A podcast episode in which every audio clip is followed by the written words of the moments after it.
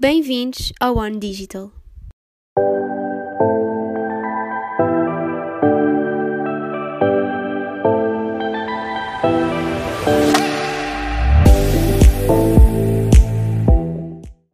Olá e sejam muito bem-vindos a este episódio do One Digital.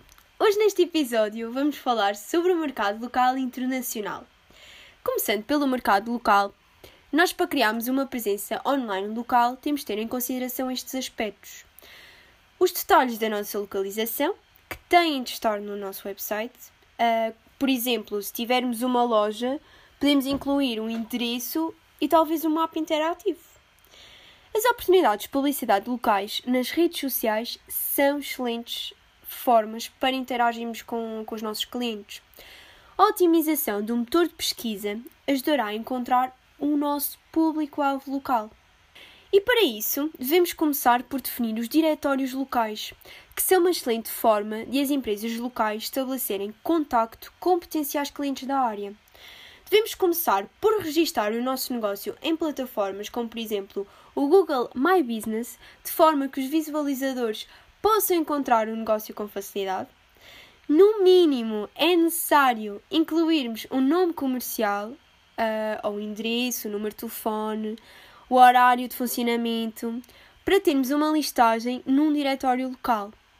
Além do mais, também se pode adicionar outras informações opcionais, como por exemplo fotos dos nossos produtos, dependendo do site da listagem que, que estamos a utilizar.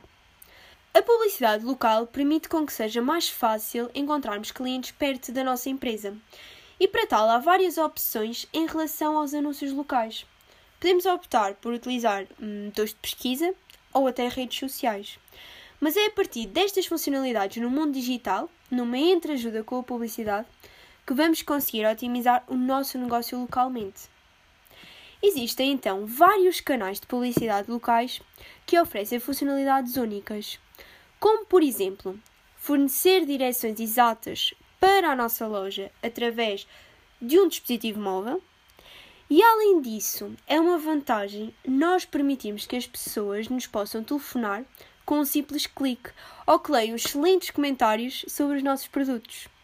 É importante ver que os dispositivos móveis e a localização da empresa se completam para se conectarem com os consumidores que se encontram mais perto de nós. Logo é importante sabermos utilizar a tecnologia, a tecnologia GPS. O GPS é um recurso que as empresas uh, podem utilizar sendo que podem enviar alertas de vendas quando os clientes estão perto da loja, ou então simplesmente podem usar mapas para conseguirem navegar. Agora falando do mercado internacional.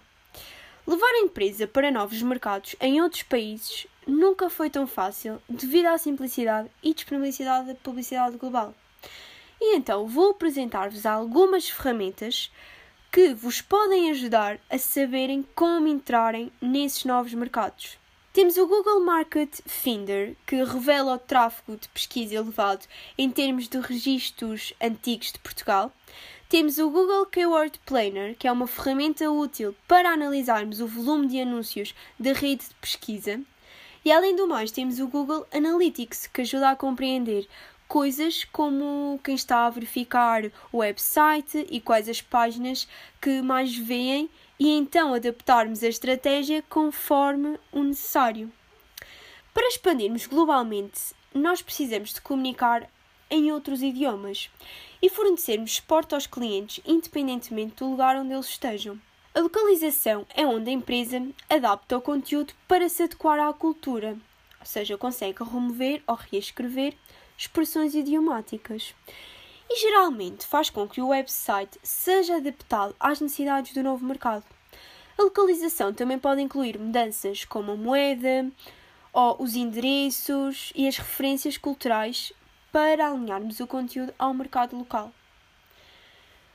Quando nós expandimos para o novo mercado, é provável que os nossos clientes ainda não conheçam a nossa empresa e por isso é uma ótima ideia nós publicitarmos. Podemos usar diferentes formas de publicidade em conjunto. Os anúncios de pesquisa são ótimos para expandir a empresa para novos mercados, mas os anúncios de visualização, de redes sociais, o e-mail e a nova segmentação também são muito úteis. Pois bem, parece que chegou ao fim mais um episódio do One Digital. Espero muito que tenham gostado. E se tiverem alguma dúvida, podem contactar através da página do Instagram do One Digital. Até à próxima!